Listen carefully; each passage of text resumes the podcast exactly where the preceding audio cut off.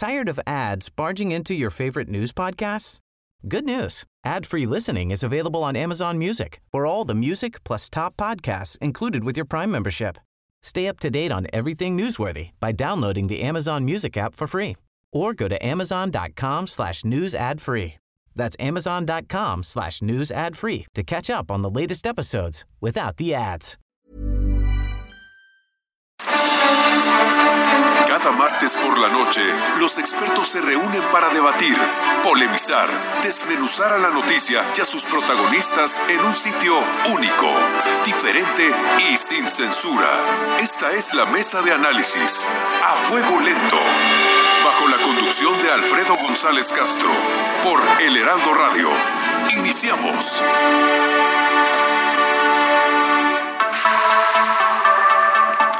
Muy buenas noches, son las nueve de la noche en punto. Gracias por sintonizarnos en esta emisión de la Mesa de Opinión a Fuego Lento.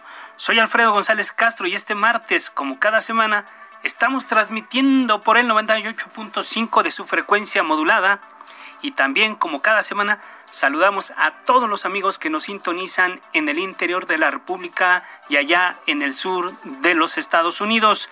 Como usted sabe, la mesa de opinión a fuego lento es un espacio para el análisis y la reflexión que busca siempre ir más allá de las noticias del momento.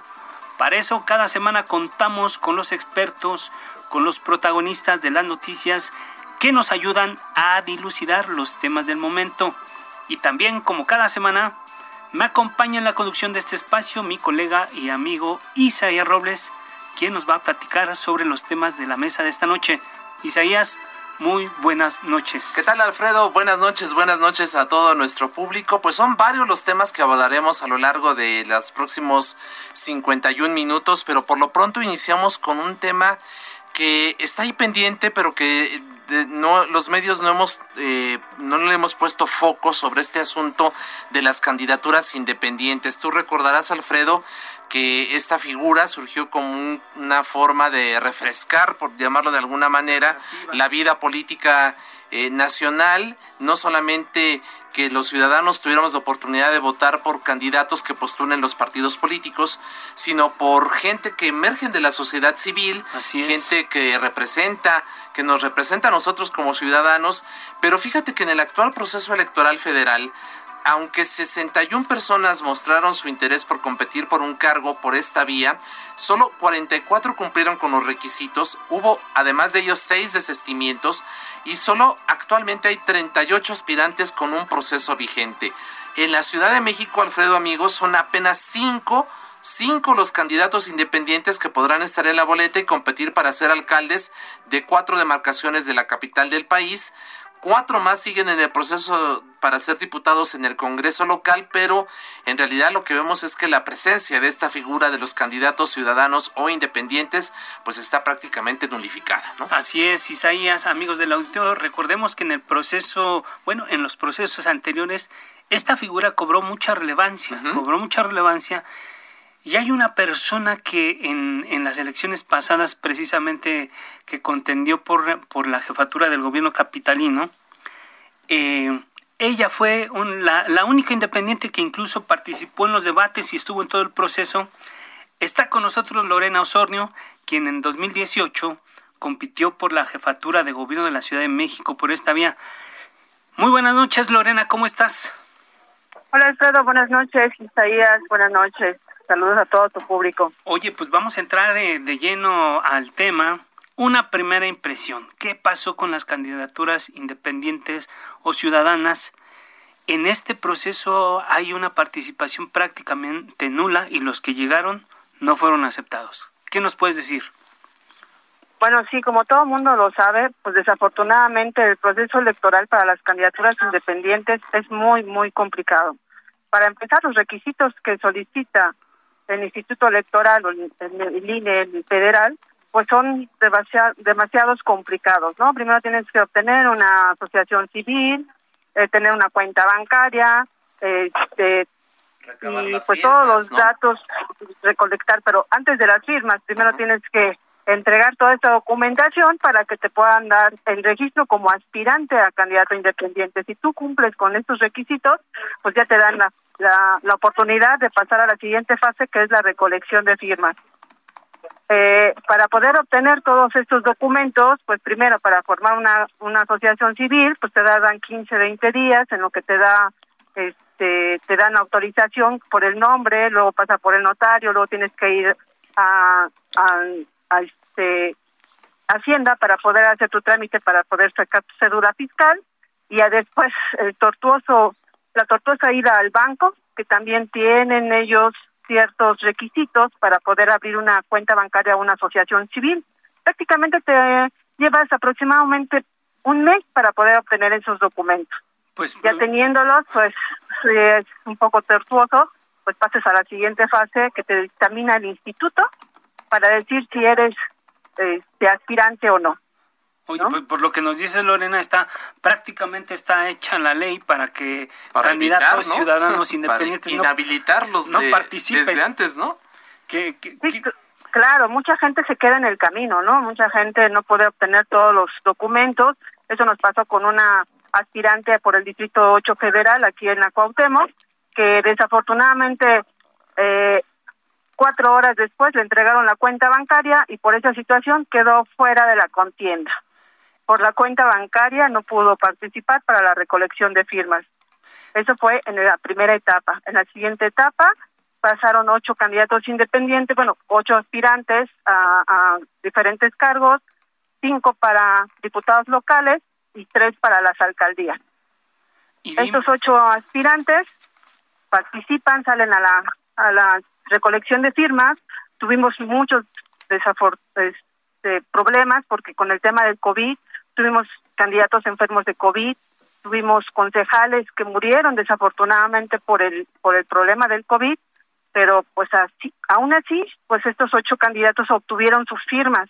Ese es un segundo proceso. Obtienes tus firmas, pero ya en el cruce, pues una de ellas quedó fuera porque le hicieron falta cinco firmas porque otro candidato sacó similares a ella, que fue la primera candidata aspirante en que le colectó sus firmas y por esas cinco firmas pues quedó fuera. Ese es el segundo proceso, ¿no? El segundo paso, como quien dice, y ahorita está en impugnación, ella es Junet Saray, que va por el distrito 9, y está en impugnación para ver si puede recuperar la candidatura independiente para contender por Cuauhtémoc por el Distrito 9. Oye, Lorena, lo que llama la atención es que en el caso de las 15 gubernaturas solo hay dos candidatos independientes, José Arturo Segoviano en San Luis Potosí y Ramón Alejo allá en Baja California Sur. En el caso de la Ciudad de México se inscribieron 13 para contender por una alcaldía y ya nos decías tú cuántos son. Y en el caso de los diputados federales, que son 300 eh, diputaciones que están en juego, solo 61 nominaciones fueron este las que se las, que, se, aceptaron. Estamos viendo un retroceso porque en 2015 hubo 22 independientes y en 2018 38, porque entiendo que es en esta ocasión solamente de diputados en, federales se aprobaron tres independientes. Así es. Pero te vuelvo a repetir, el problema es de que las leyes están mal, porque por ejemplo ahorita estos ocho candidatos que participaron solamente quedó uno, que va por la alcaldía de que se llama Héctor Almazán. Él es el único que pudo pasar la siguiente etapa, que es la de fiscalización. Él obtuvo su registro, ya ahorita es candidato, está en proceso. Pero los demás, los otros siete, pues están fuera. ¿Por qué? Porque el INE determinó que ellos hicieron caso omiso en presentar sus gastos de campaña. Por lo tanto, para ellos, pues no pudieron ya obtener el requisito de no rebasar los gastos de campaña.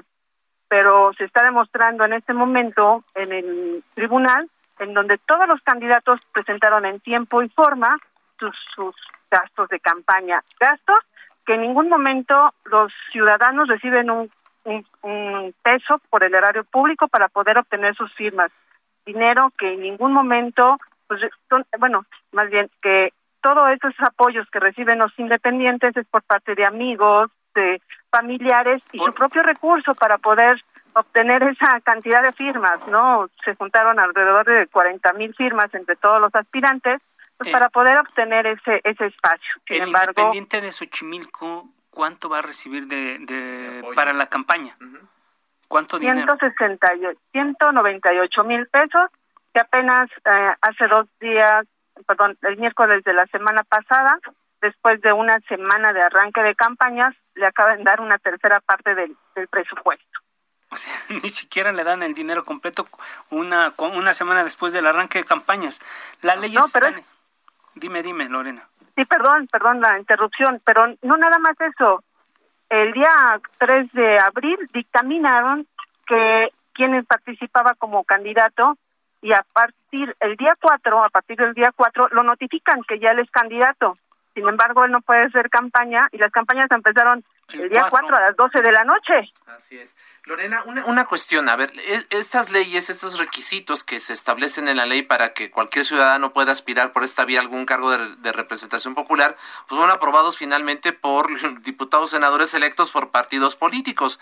Es decir, El, el tema es que desde allí, desde la propia ley, lo que se es una ley prohibitiva, es una ley para impedir que esta figura pudiera tener mucha mayor presencia en la vida pública nacional. Así es, así es, porque ellos son los que marcan las, las reglas del juego y, te vuelvo a repetir, ahorita los candidatos que están ahorita este, que no tuvieron su, su registro, aparte de que lo sancionaron quitándole las candidaturas, también nos sancionaron con nueve años para no participar.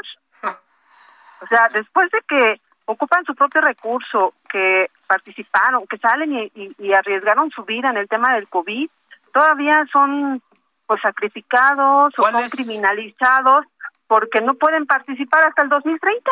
¿Cuál es el principal argumento que utiliza la autoridad electoral para negar las, las el registros de candidatos pues, independientes? Pues por ejemplo en este caso con estos siete candidatos es de que no presentaron el gasto de el tope de gastos de campaña cuando se presentó todo y mañana prácticamente a las 12 del día tenemos nuestra primera audiencia para mostrar todas las carpetas, todos los recibos que recibimos que se recibieron del Instituto de INE en donde se presentaron en tiempo y forma los gastos de de pre-campaña o de recolección de firmas. Ahora, con la experiencia de esta elección intermedia, eh, Lorena, de este año 2021, con miras a la del 2024, ¿qué futuro le ves tú a las candidaturas ciudadanas o independientes? Pues que en determinado momento, pues hacen que los ciudadanos se, pues ya no quieran participar. Imagínate que una un ciudadano como tú, como yo, participemos y todas sigas seas criminalizado por no presentar, según ellos, o por una firma, sus gastos de campaña, pues eso no es justo, ¿no? Ya ellos están, como quien dice, vetados para cualquier asunto político. Y, y desengañados, ¿Tú participarías? O sea, yo te, yo te podría preguntar a ti, ¿tú participarías después de platicarte todo este proceso? Pues la gente se decepciona, se decepciona y por eso buscan el apapacho de un partido político, ¿no? Nosotros estamos buscando que estas reglas del juego para los independientes sean más parejas, ¿no? Tanto para radio, televisión, ¿tú has un momento oído hablar que existe un espacio para los candidatos independientes? donde te digan, oye, puedes firmar, quieres votar por un independiente, no que salgan los nombres de los independientes, pero que saquen un comercial en donde te digan, así como sacan de todos los partidos, todos los colores, que digan, existen los candidatos independientes, hay una nueva forma por quién votar. No, pues prácticamente en esta elección desaparecieron. En, la, en el proceso electoral del 18, bueno, incluso antes, eh, se habló de, de varios candidatos, incluso independientes, no solamente al gobierno de la Ciudad de México, sino también a nivel federal. Y se hizo mucho escándalo en los dos procesos anteriores. Y por eso a mí particularmente me llamaba mucho la atención que en este proceso prácticamente estén desaparecidos. Y los pocos que decidieron participar, pues los sacaron de la jugada. Bueno, no, solo, no solamente eso, los inhabilitan por nueve años para contender por un cargo de elección popular. ¿Cuánta gente está en estas condiciones y cuál va a ser la ruta legal que van a seguir, Lorena? Un pues minutito tenemos. Ahorita nosotros somos ocho porque este, incluyó otro otro compañero de Miguel Hidalgo que también va por la alcaldía y estamos impugnando ante el tribunal pues para poder recuperar esta candidatura porque no es lo mismo de si fueron omisos en presentar los gastos de campaña, a te hizo falta una firma. O sea, por una firma no puedes obtener la candidatura después de un proceso tan grande. Bueno, pues eso mañana lo vamos a debatir con, con los magistrados, pues para saber cuál va a ser la determinación. Pero sí son reglas muy injustas para los independientes. Yo fui pionera desde el 2014, que iniciaron las candidaturas independientes fui por primera vez, participé por la por la alcaldía Cuauhtémoc, que volvemos a lo mismo, los mismos partidos. Yo sufrí violencia política por parte de los partidos políticos.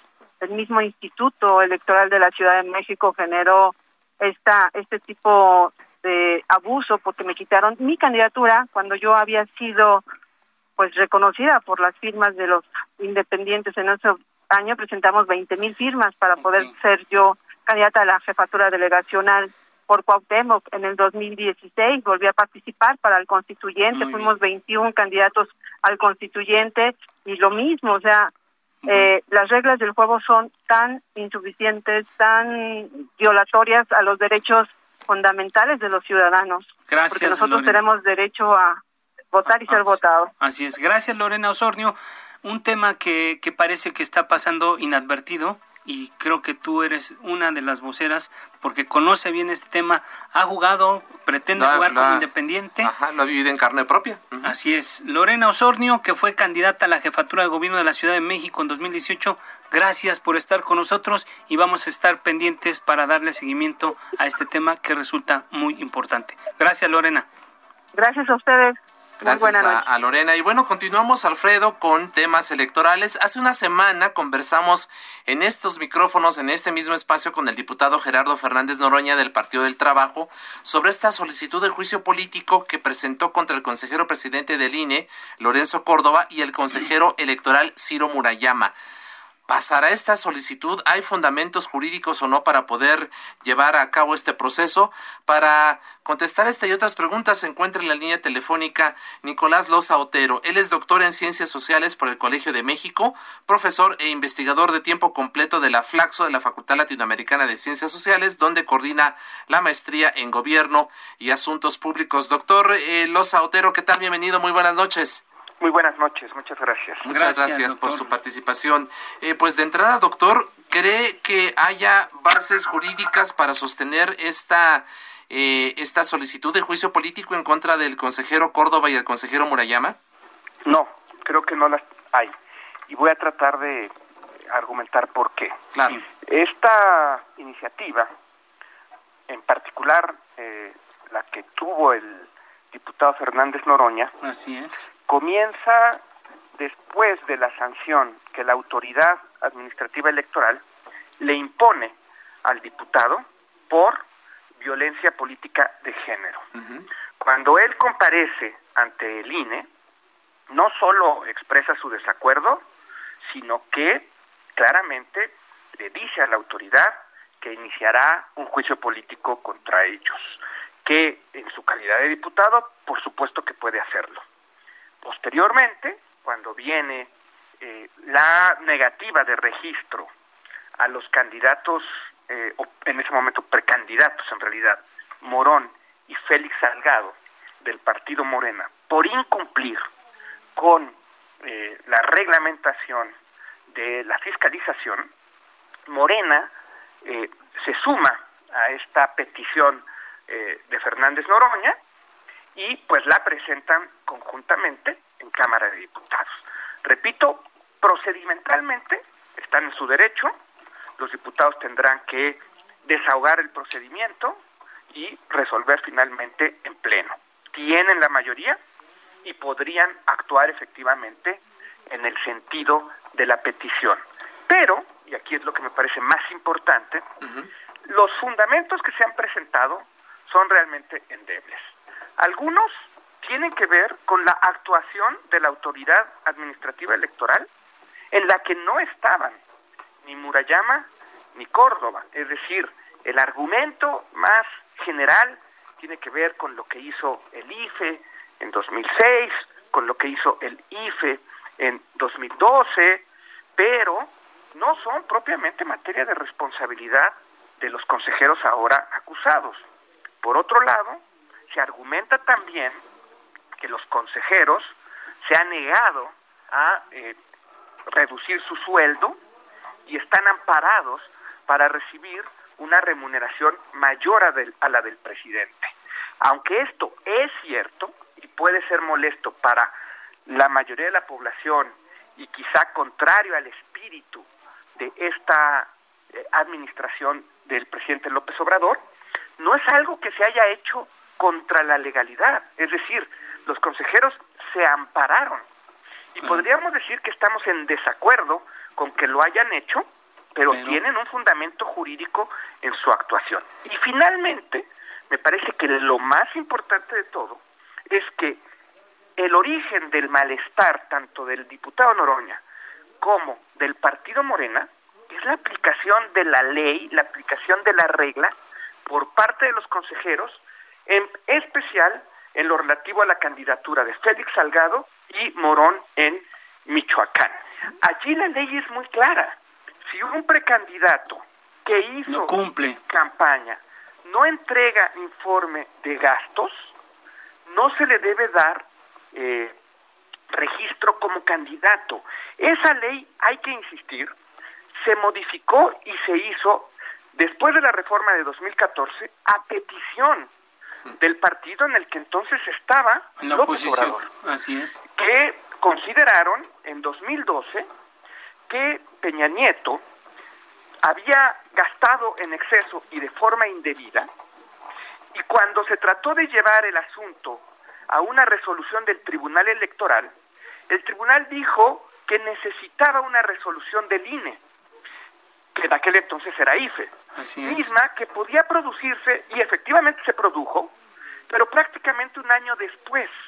Entonces la reforma lo que hizo fue, necesitamos que la fiscalización se haga en tiempo real y que las sanciones no solo sean, digamos, simbólicas, sino que sean muy fuertes, como no darle el registro Así candidato. Doctor, Sí. Eh, yo lo que te quiero preguntar con esa explicación tan clara que nos das, que nos haces esta noche, te quiero preguntar, ¿podríamos ver entonces en, eh, en todo esto una actitud de revancha contra el Instituto Nacional Electoral?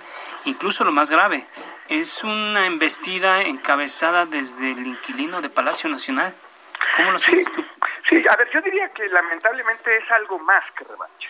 O sea, me parece que la postura de Morena, el diputado Fernández Noroña y el presidente de la República, tiene que ver con el afán de debilitar no solo a quien organiza las elecciones, al árbitro de las contiendas electorales en el país, sino en general a los órganos autónomos del Estado. Y es, aunque nos choque realmente, porque a mí tampoco es que me guste hacer estas comparaciones, con lo que ha pasado en otros países de Latinoamérica, como Venezuela, como Bolivia, como Nicaragua, es decir, países en que la izquierda ha gobernado en los últimos 30 años, una secuencia que ha ocurrido lamentablemente en esos países, es decir, se desprestigia al árbitro electoral, se le pone en contra de la opinión pública, se le demoniza y en algún momento se actúa eh, judicialmente. ¿Para qué? Para tener control de la autoridad electoral. Yo añadiría que el afán de controlar órganos autónomos no es exclusivo del presidente López Obrador o de los gobiernos de izquierda en América Latina. Es algo que normalmente hacen los presidentes. Una tentación, una tentación permanente. Claro. Sí, pero hay, hay grados, hay niveles en el intento de control y realmente lo que estamos viendo es algo que no tiene precedentes. Es decir, el, el IFE y el INE, bueno, voy a poner un ejemplo, el caso de amigos de Fox, fue una decisión del INE, del IFE, en contra del que ya era presidente de la República. Cuando se dictamina el caso de Monex, también hay una resolución contraria al PRI. Y en esos dos casos, que tenían la presidencia estos partidos, se inconformaron, hablaron mal del árbitro, trataron de que la sanción fuera menor a la que finalmente se produjo, pero en ningún momento emprendieron una iniciativa de juicio político ni mucho menos una campaña de desprestigio. En una sola, en una sola palabra, doctor Loza, ¿cree usted que esta intentona tenga éxito en contra del INE y contra estos consejeros? Híjole, me parece muy difícil de saber. Creo que en buena medida va a depender, porque tal vez no se, no se logre desahogar en este periodo de sesiones, que es lo que yo esperaría, claro. va a depender mucho del resultado de la elección. De la elección, así es. Doctor eh, Nicolás Lozautero en Ciencias Sociales por el Colmex, también profesor investigador de la Flaxo, eh, donde coordina la maestría en Gobierno y Asuntos Públicos. Le agradecemos mucho su confianza y su tiempo para con este espacio, el haber conversado con el público del Heraldo Radio y si le parece, mantenemos la comunicación abierta para futuras pláticas con usted. A sus órdenes, con mucho gusto. Muchísimas gracias. Gracias Isaías, gracias al doctor Lozautero. Vamos a hacer un corte y regresamos. No se vaya.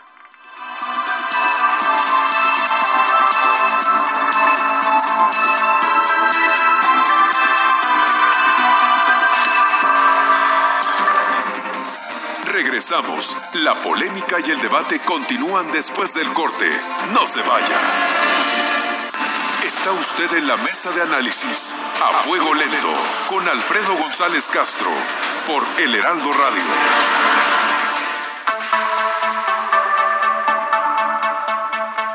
Volvemos a la mesa de opinión a fuego lento. Les recuerdo que estamos transmitiendo por el 98.5 de su frecuencia modulada y saludamos como siempre a los amigos que nos sintonizan en prácticamente todo el territorio nacional y allá en el sur de los Estados Unidos. Dos temas muy importantes que vimos en la primera um, parte de este programa, candidaturas independientes ciudadanas que están prácticamente desaparecidas y lo que va a pasar, la lectura que nos dio nuestro invitado sobre lo que viene con el juicio político al consejero presidente del Instituto Nacional Electoral Lorenzo Córdoba y el consejero Ciro Murayama eh, Isaías, pero hay otros temas muy importantes también. Así es, muy relevantes que están en la agenda pública nacional en estos mismos momentos. Eh, vamos a hablar del regreso a clases presenciales en tiempos de COVID, como tú lo sabes, y también nuestro auditorio a lo largo de nuestros espacios, tanto en radio como en televisión y por supuesto en el print y en web, hemos dado eh, información sobre el proceso de vacunación a los maestros. Hace un rato en la conferencia de prensa vespertina, la Secretaría de Salud informó que hasta el momento se han vacunado a 53.516 maestros en todo el país. De hecho, hoy, hoy inició la insaculación allá en la inoculación, perdón, en Chiapas, en Coahuila, Nayarit, Veracruz y Tamaulipas. Y justo justo precisamente de esta última entidad establecemos contacto con eh, Mario Gómez Monroy, él es secretario de Educación del Estado de, Tamaulipas, a quien agradecemos mucho que esté en contacto con el público del Heraldo Radio. Señor secretario, bienvenido, muy buenas noches. Muy buenas noches, un saludo a ustedes y a su auditorio. Estamos en las órdenes. Muchas pues gracias. Pues arranquemos. ¿Por qué no nos ayuda, don Mario, a hacer un balance del primer día de vacunación al personal docente allá en Tamaulipas, en el norte del país? ¿Cuántos fueron inoculados? ¿Cómo estuvo el proceso? ¿Cómo les fue? Sí, eh, te puedo comentar que nos fue muy bien. Eh, se inocularon 14.476 eh, maestros, maestros y personal de apoyo en nueve ciudades, en once sedes diferentes. Eh, el proceso fluyó. Eh, naturalmente, al principio, bueno, pues los ajustes de, de inicio, pero... Como en todo. Como en todo, pero fluyó muy bien. ¿De, qué universo, señor secretario, estamos hablando? ¿Cuántos maestros hay allá en Tamaulipas? Estamos hablando que se van a aplicar 95 mil dosis en, todo el estado, a maestros y a personal de apoyo. ¿De escuelas públicas y privadas? Así es, escuelas públicas y privadas eh, de todos los niveles. ¿En qué plazo consideran ustedes que, completar todo este universo? Eh, estamos previendo que para el día lunes de la próxima semana estemos terminando al paso que vamos. Una semana, en un bueno, una semana prácticamente van a terminar con toda la plantilla eh, eh, docente del Estado, eh, secretario. Y Así es. ¿Cuántas escuelas públicas son las que van a atender este personal, las que tienen ustedes? ¿Qué universo de, estudiantes y cuándo, después de esta, de esta vacunación, cuándo prevén que sea el regreso a clases?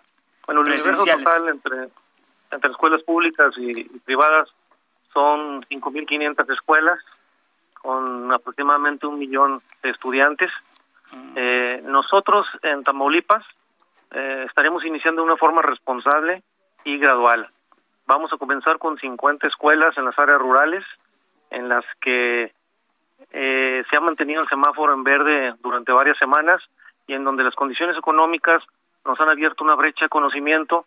Es ahí donde queremos empezar y poco a poco iremos eh, agregando escuelas.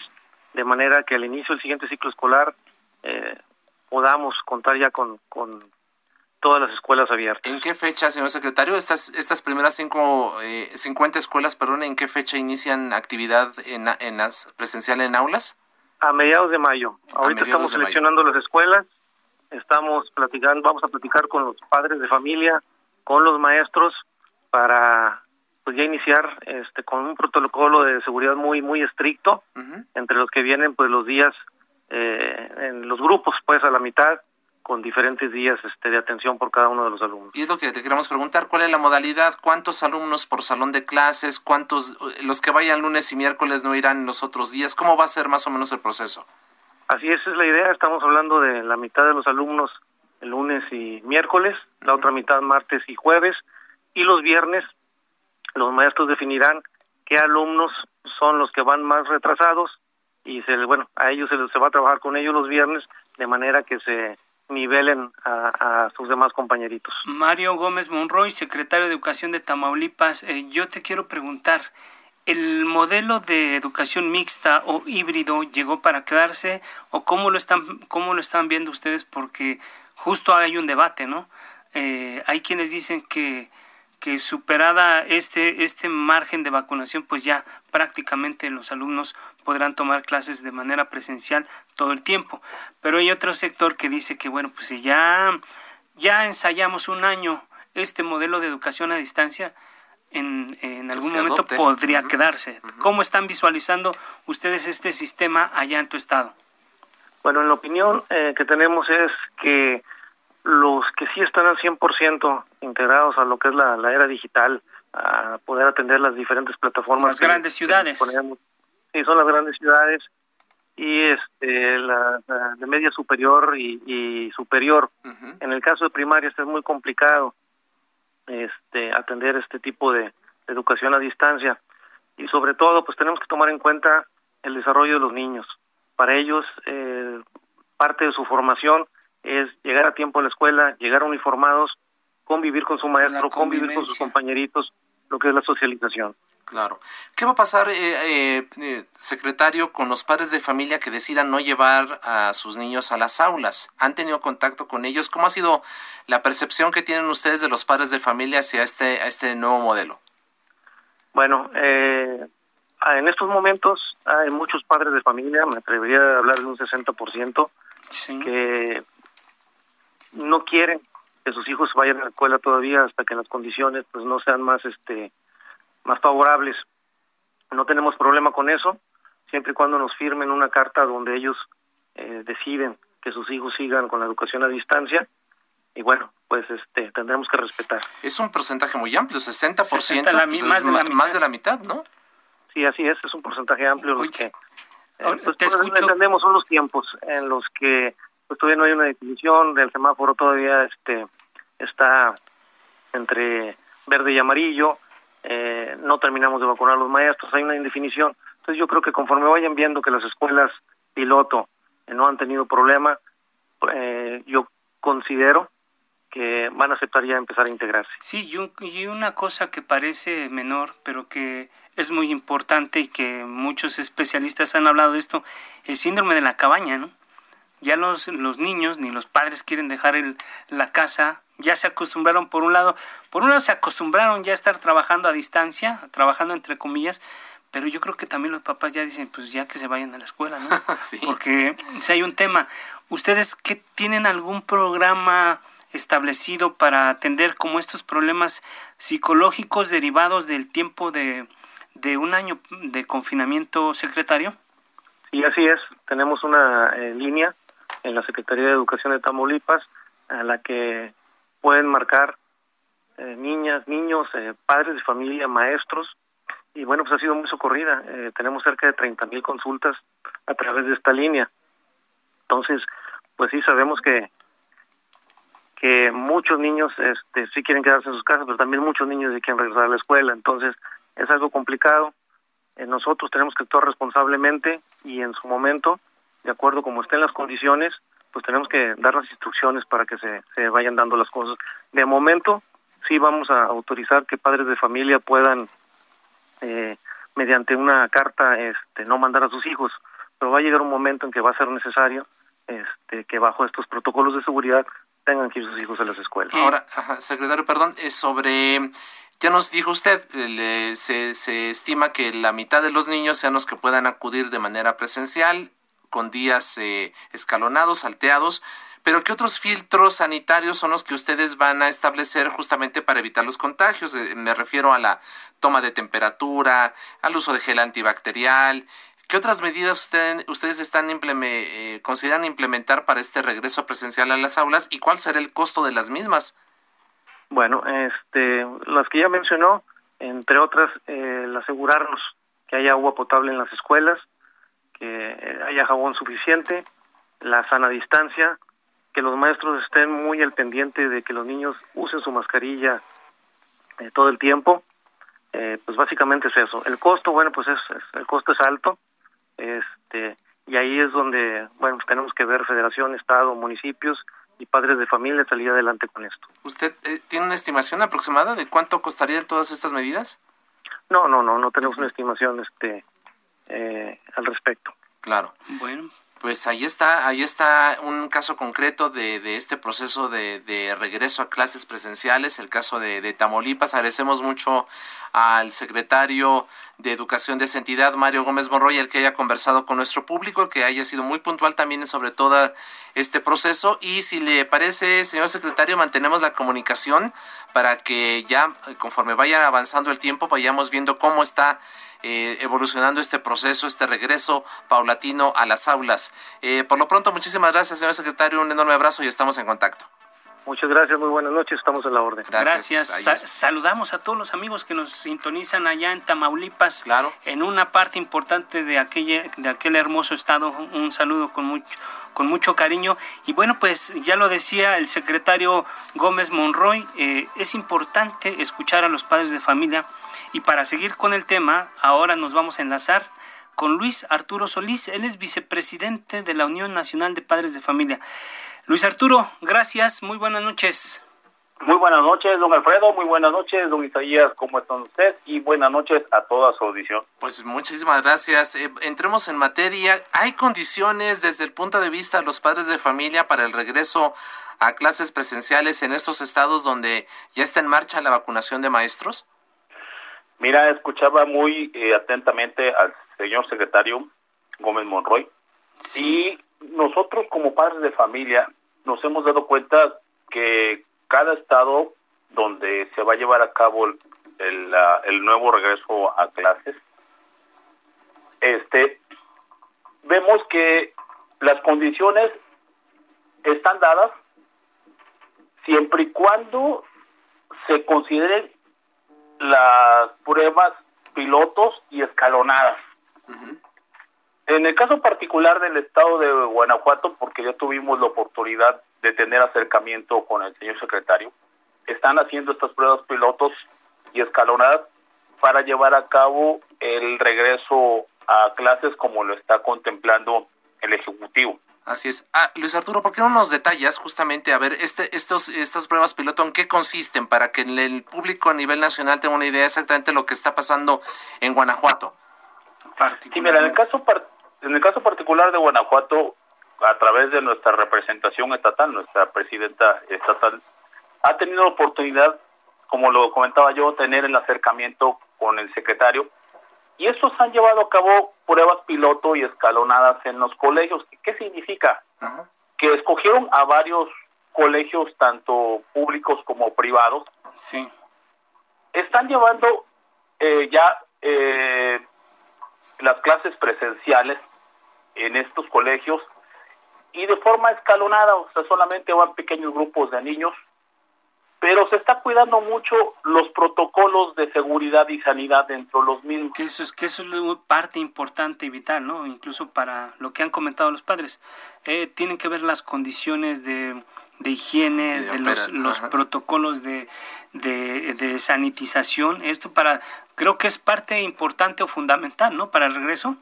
Mira, yo ahí quiero quiero ser eh, quiero ser un puntual en el tema nosotros en la Unión Nacional de Paz de Familia, en la presencia que tenemos a nivel nacional, hemos encontrado que pues el 50% o el 55% de los padres de familia no están de acuerdo en regresar a sus hijos a las aulas.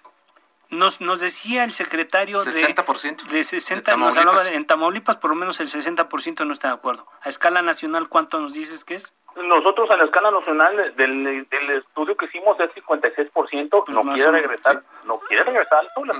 ¿Qué dicen? ¿Cuál es el argumento? ¿Por qué? ¿Cuál es su temor? Mira, el temor que se tiene es que desafortunadamente no todos los colegios hasta el día de hoy tienen contemplado los, los protocolos de seguridad y sanidad bien establecidos.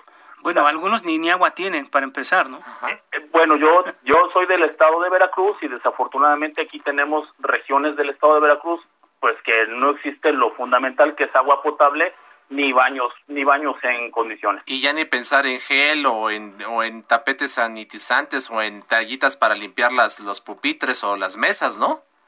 Eso es lo eso es un reto para la Secretaría de Educación Pública en cada uno de los estados del país considerar estos protocolos que se deben que, que se tienen que aplicar y es ahí donde los padres de familia pues dicen y ponen y ponen en tela de juicio si verdaderamente los protocolos se van a aplicar en estos colegios. Luis, Arturo Solís, vicepresidente de la Unión Nacional de Padres de Familia, yo te pregunto, así que ustedes que hacen siempre los estudios y los tienen muy puntuales, ¿qué porcentaje de las escuelas a nivel nacional estarían en condiciones de recibir a, toda la plantilla educativa eh, con todas estas medidas? O sea, ¿cuántos planteles a nivel nacional pueden reiniciar clases? Sí, es una, es, pues de, del total de la plantilla yo considero que solamente el 35% tendría la capacidad. Y, y, y, voy a ser muy puntual. Las escuelas particulares han hecho todo lo posible y están trabajando para que toda su plantilla laboral regrese, claro, siempre y cuando esté, esté ya vacunada Sí. Y está trabajando en los protocolos, porque lo que lo que quiere la escuela particular pues es seguir manteniendo su matrícula de alumnos. Y él está poniendo todo el esfuerzo. Hablas de las escuelas hablas de las escuelas particulares y eso las que sobrevivieron, porque también hay una parte importante de las que cerraron puertas a partir de la pandemia, ¿no? Es correcto. El número de escuelas que desaparecieron y que traíamos hasta enero de en diciembre, enero 2021, pues estamos hablando de la desaparición de aproximadamente 436 colegios ¿sí? que tenemos registrados nosotros dentro de la matrícula de la Unión Nacional de Padres de Familia. ¿De cuántos? 436 de 436 colegios. ¿De cuántos? ¿Del universo? ¿De, qué universo? Ah, de nosotros tenemos un, traemos un universo de 4.226. O digamos y el 10%. De ellos, el 10%. y, del 8 al 10% es la desaparición del colegio. ¿Y cuántos alumnos estaban inscritos aproximadamente en esos, en esos planteles? La matrícula, por lo menos, dice. Pues, la matrícula, estábamos hablando de, ay, de ahorita me, perdón que no me gusta hablar números a la ligera. Claro. Este, pero no, no quisiera decir números. Sigamos, sigamos pero nos estabas comentando que a nivel nacional o sí hay un tema particular porque no todos los padres están convencidos de que quieren regresar a clases y no todos los colegios están preparados. 35% solamente de los colegios a nivel nacional estarían, comillas, listos para el regreso a clases. ¿Qué va a pasar, Luis Arturo? Mira, nosotros estamos haciendo mucho hincapié que es muy importante que todos los padres de familia tengamos el acercamiento con los directivos de los colegios. Recordemos que en todos los colegios existe un Consejo de Participación Social de la Educación. La ley de educación lo contempla. Entonces es necesario que se consulte a todos los involucrados la, el, el, que si se desea o no se desea regresar a clases presenciales, porque hasta el día de hoy así ha sido el alineamiento, ¿no? Que a nadie se le va a forzar que se va a consultar. Entonces, si existe en la ley el Consejo de Participación Social, pues entonces que se haga una consulta dentro de cada colegio para analizar las condiciones que cada uno de estos colegios tiene para poder regresar a las aulas contemplando los protocolos de seguridad y de sanidad en cada una de estas. Ah, de hecho, el secretario eh, de Educación de Tamaulipas, eh, Mario Gómez Monroy, hablaba hace unos momentos de que eh, em, ellos iban a permitir esto, que los niños eventualmente no pudieran acudir a las aulas, siempre y cuando los padres presentaran un documento firmado diciendo que ellos no estaban de acuerdo en ello, ¿no? Asumían la responsabilidad. Asumían la responsabilidad, exactamente. Así es, porque como padres de familia, pues si, si, si la autoridad sí lo dice, oye, hazme un documento en la cual tu hijo no va a venir a clases y hay, y hay secretarios de educación que dicen que hablan de una educación eh, dual o una educación o una educación a larga distancia todavía a través de los de los de los grupos de chats o a través de, de, grupos reducidos en los cuales se te van a enviar las tareas y tú no puedes asistir a clases. Te digo, ah, en este momento pues están hablando de muchas consideraciones y condiciones para que haya un regreso a clases ordenado y seguro. Lo que... hay un tema, hay un tema que también debemos de considerar y es importantísimo porque lo platicaba el otro día con uno de los vicepresidentes de, de universidades, de, de, instituciones educativas de, enseñanza media superior, es la movilidad. Recordemos que si todos vamos a llevar a nuestros hijos al colegio, la movilidad va a incrementar de forma considerable. Sí. Entonces también tenemos que contemplar todos los actores, o sea, los padres de familia, los, las diferentes entidades de gobierno, estatal, municipal y federal, de que la movilidad se va a incrementar. ¿Cuáles van a ser los protocolos que debemos de considerar ante el crecimiento de la, de la movilidad para que no existan contagios? Por cómo están las cosas, Luis Arturo, ¿cuándo prevén ustedes a eh, la Unión Nacional de Padres de Familia? ¿Cuándo prevén, más allá del, de que nos diga algo un secretario de un estado, de lo que diga la titular de la SEP, el gobierno federal, ustedes como padres de familia que tienen el pulso del día a día, que conversan todos, todos los días con los jefes de familia, ¿cuándo creen ustedes que sea el momento propicio para que los, los niños, los alumnos regresen a las aulas? O nosotros quisiéramos, porque te digo, tenemos una balance de que el 50 y el 50 quiere y el 50 no quiere, ¿no? Pues Pero no está fácil. Es que no está tan fácil, ¿no? Porque te digo, estamos ante esta condición, el 50 dice que sí, el 50 dice que no. Pero yo vuelvo a repetir, es un trabajo que tenemos que hacer coordinados tanto la Secretaría de Educación Pública y lo decía secretario, ¿no? La participación de los padres. Oigan, pues entonces déjenos participar, escuchen nuestra voz, pongámonos de acuerdo. Es un tema en el cual nos tenemos que poner de acuerdo y todos tenemos que ver en una sola meta, que es la seguridad de los pequeños, o sea, de los niños y los adolescentes, así como de los como de los maestros y todo a, el, a todos los miembros del, de la parte administrativa de un colegio, ¿no? Claro. Pues ahí está. Ahí si, está. Si, nos ponemos de acuerdo y buscamos encontrar protocolos y, y metas muy concretas para beneficio de todos los involucrados dentro de un colegio, creo que todos vamos a salir ganando. Así es.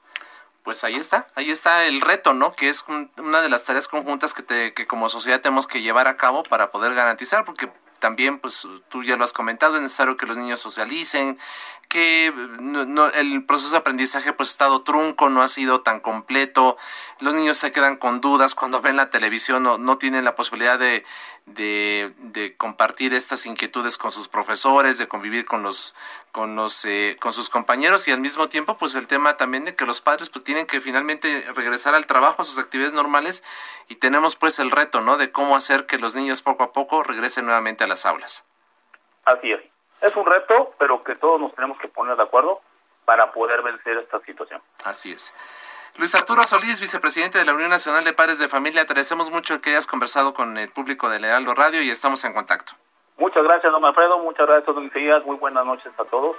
Gracias, gracias. Pues ahí está la opinión. Muy, muy importante lo, lo, que dicen los padres de familia.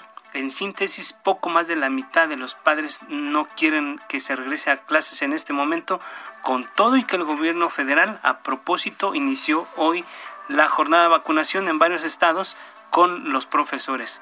Pues ya nos dicen, eh, el 35%, solamente el 35% del 100% de las escuelas están en condiciones de regresar a clases presenciales. Quiere decir que hay una indefinición total. Pues llegamos al final de ese espacio. Isaías, amigos del auditorio, Gracias, como siempre, gracias. Como cada semana, estamos muy, muy atentos de lo que está pasando en el ámbito de los temas electorales y vamos a seguir con, sobre todo, con estos temas de la pandemia. Isaías. Así es, y agradecemos también a quienes hacen posible este esfuerzo. Orlando Oliveros en la producción, Emanuel Bárcenas en los controles técnicos, Gustavo Martínez en ingeniería. Muchas gracias a, a todos ustedes. Descanse, muy buenas noches, porque si sirve, use cubrebocas, yo me lo pongo. Alfredo, gracias, buenas noches. Buenas noches, nos vamos.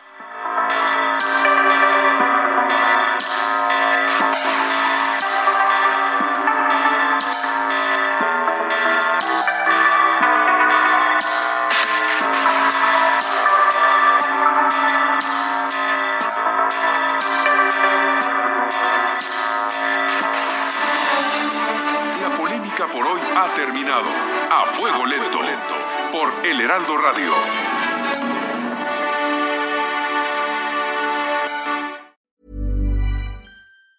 Tired of ads barging into your favorite news podcasts? Good news. Ad-free listening is available on Amazon Music. For all the music plus top podcasts included with your Prime membership. Stay up to date on everything newsworthy by downloading the Amazon Music app for free or go to amazon.com slash. That's amazon.com slash news ad free to catch up on the latest episodes without the ads.